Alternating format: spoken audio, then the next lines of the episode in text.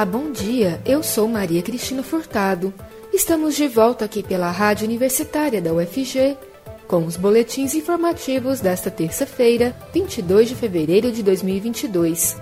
O ouvinte da Rádio Universitária acompanha durante todo o dia informações sobre a Universidade Federal de Goiás, Goiânia, Goiás, Brasil e o mundo.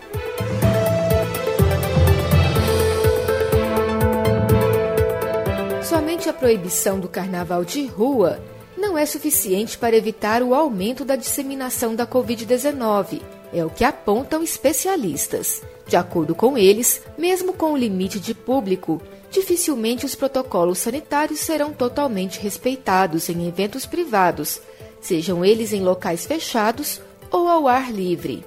O último fim de semana em Goiânia foi marcado por dois grandes eventos pré-carnaval, ambos no sábado, um dia após o decreto municipal que alterou as permissões para manifestações de pré-carnaval. Fotos dos eventos que circulam nas redes sociais mostram um grande número de pessoas aglomeradas e sem máscara nos locais. O infectologista Julival Ribeiro afirma que o ideal seria proibir e que, se for liberar, o melhor é exigir o comprovante de vacinação. Em Goiânia, é necessário apresentar o certificado de vacinação ou o teste negativo para a doença, realizado até 48 horas antes do evento. O infectologista Marcelo Dyer aponta que, em um contexto de pandemia, a proibição deve ser geral, justamente por conta da dificuldade de os protocolos serem respeitados nesse tipo de evento.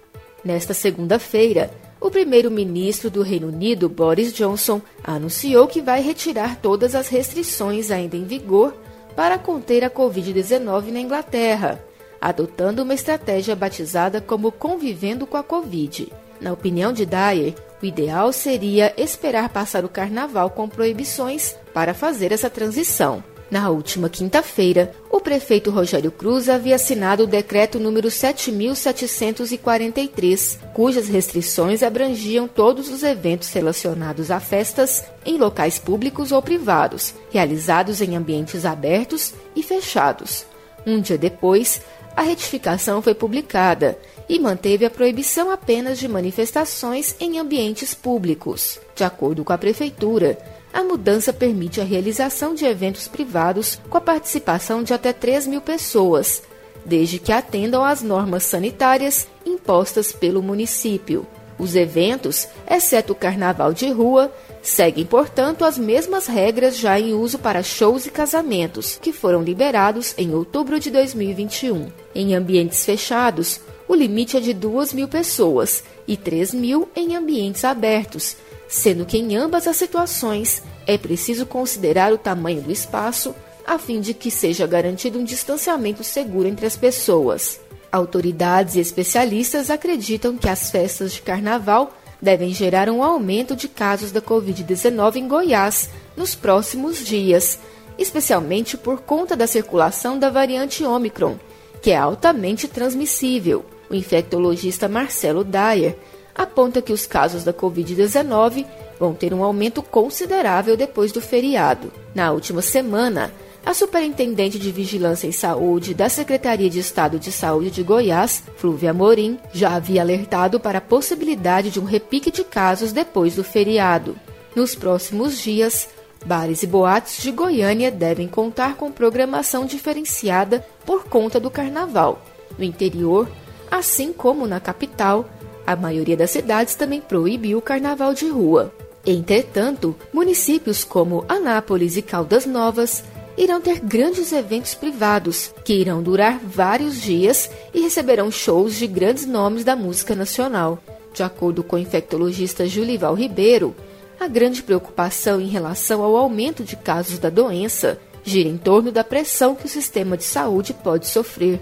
Em Goiás, de acordo com o boletim integrado da Secretaria de Saúde, a ocupação dos leitos de unidade de terapia intensiva, UTI, do Estado estavam em 67,67% e do município de Goiânia em 75,79%. Goiânia tem pelo menos cinco pontos de atenção no Rio Meia Ponte durante os dias de chuva forte. O principal problema é a inundação. Neste ano, até locais que já haviam passado por ações mitigadoras, como no Crimeia Oeste, onde foi construída uma bacia de contenção, voltaram a sofrer com a elevação da água. No conjunto Caiçara, por exemplo, o fim de semana teve alagamentos em diversas ruas e a água só baixou nesta segunda-feira. A Alameda Dona Iracema Caldas de Almeida costuma ficar alagada quando ocorre refluxo das águas das tubulações que seriam jogadas no rio. Como a força do rio Meia Ponte é maior, ele empurra a água das tubulações de volta para o bairro. Coordenador operacional da Defesa Civil em Goiânia, Anderson Marcos de Souza, explica que as chuvas neste ano estão acima do esperado e que este seria o motivo dos problemas.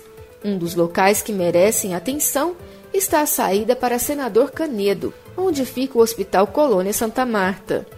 O coordenador explica que na região foram identificadas pessoas que criam animais em áreas de preservação e a ocupação ocorre na área de cota de inundação, que é justamente o espaço que o rio utiliza para subir quando tem carga maior. Outro local monitorado com constância pela Defesa Civil durante o período chuvoso fica na ponte da Avenida Anápolis, no Jardim das Aroeiras. Anderson Marcos de Souza explica que a ponte fica em uma curva e que é considerado arriscado passar por lá nos dias de chuva forte. Algumas regiões da capital chegaram a ter 70 milímetros de chuva registrados, o que é considerado um volume alto. Como a chuva vem sendo frequente, o gerente do Centro de Informações Meteorológicas e Hidrológicas do Estado de Goiás, o CIMEGO, André Amorim, explica que não ocorre a absorção da água por conta do solo encharcado. Assim, a água segue direto e rapidamente para os leitos dos rios e córregos. A ponte sobre o córrego Água Limpa, na Avenida Acari Passos, continua interditada nos dois sentidos. A Secretaria Municipal de Infraestrutura, CEINFRA, informou que sinalizou e interditou o local e que o levantamento de como será feita a recuperação já está sendo realizado. O problema que causou o abalo na estrutura teria sido motivado pela força da água, que mudou o curso e passou em apenas um dos lados da ponte, causando dano às cabeceiras. A orientação é evitar o local. Polícia Rodoviária Federal lança serviço para auxiliar na busca por pessoas desaparecidas. A reportagem de Daniela Longuinho traz mais informações sobre a iniciativa. Vamos ouvir. A Polícia Rodoviária Federal lançou nesta segunda-feira um serviço para o registro imediato de desaparecimento de pessoas o sinal Desaparecidos, comunicação que é feita por familiares diretamente no site da PRF, chega a todos os policiais rodoviários federais de plantão, num raio de 500 quilômetros do ocorrido. Segundo a instituição, para um desfecho favorável, é fundamental que os órgãos policiais sejam acionados nas primeiras horas após a identificação do sumiço. Em cerimônia de entregas institucionais da PRF, com a presença do ministro da Justiça e Segurança Pública, Anderson Torres, o diretor-geral da corporação, inspetor Silvinei Vasques, explicou como a ferramenta auxilia a ação das forças de segurança.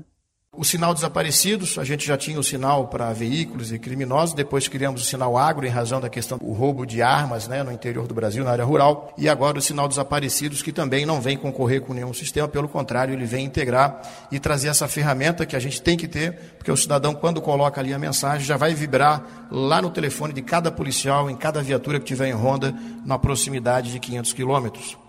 O registro no sistema Sinal Desaparecidos da Polícia Rodoviária Federal não substitui outras medidas, como de boletim de ocorrência na Polícia Civil. Na página da PRF, o notificante preenche um formulário eletrônico com seus dados e os da pessoa desaparecida e narra as circunstâncias do desaparecimento. O diretor-geral da PRF também anunciou investimentos em infraestrutura e modernização prediais, cursos de capacitação do efetivo e entrega de aeronaves para atuação no combate ao crime e resgates. As entregas de hoje são muito importantes para a gente. Nós estamos renovando toda a nossa frota de aviação, que era de 1999, a nossa, quando a gente criou a aviação. Esse foi o primeiro grande incremento, com sete aeronaves, essa é a quarta. E nesse momento nós também estamos com um time reforçado lá em Petrópolis, né? A gente citou há pouco, a PRF foi criada em 1928 em Petrópolis. Então nós temos uma dívida muito grande com aquela cidade, estamos lá fazendo um esforço gigante. Durante a cerimônia foi assinada ainda uma portaria que institui 15 bases aéreas da Polícia Rodoviária Federal em pontos estratégicos pelo país, a fim de reduzir o custo e o tempo de mobilização para o atendimento de demandas. O site da instituição é o gov.br/prf. Da Rádio Nacional em Brasília, Daniela Longuinho.